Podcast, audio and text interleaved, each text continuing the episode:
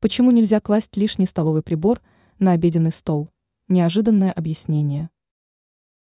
Иногда люди кладут на обеденный стол лишнюю ложку или вилку. В ряде случаев это происходит случайно. Впрочем, бывает и так, что столовый прибор кладется на мебель специально, вдруг пригодится. Однако народные приметы советуют брать ровно столько ложек и вилок, сколько нужно.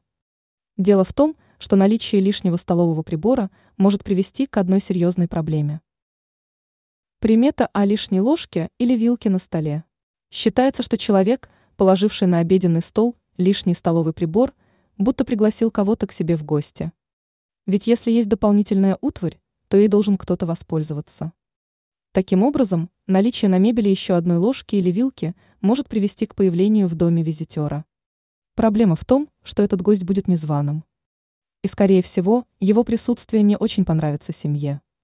Чтобы избежать такой ситуации, не берите на обед или ужин ничего лишнего. Сколько людей будет трапезничать, столько и наборов должно быть на столе. Ранее мы рассказали, почему нельзя очищать апельсин для другого человека.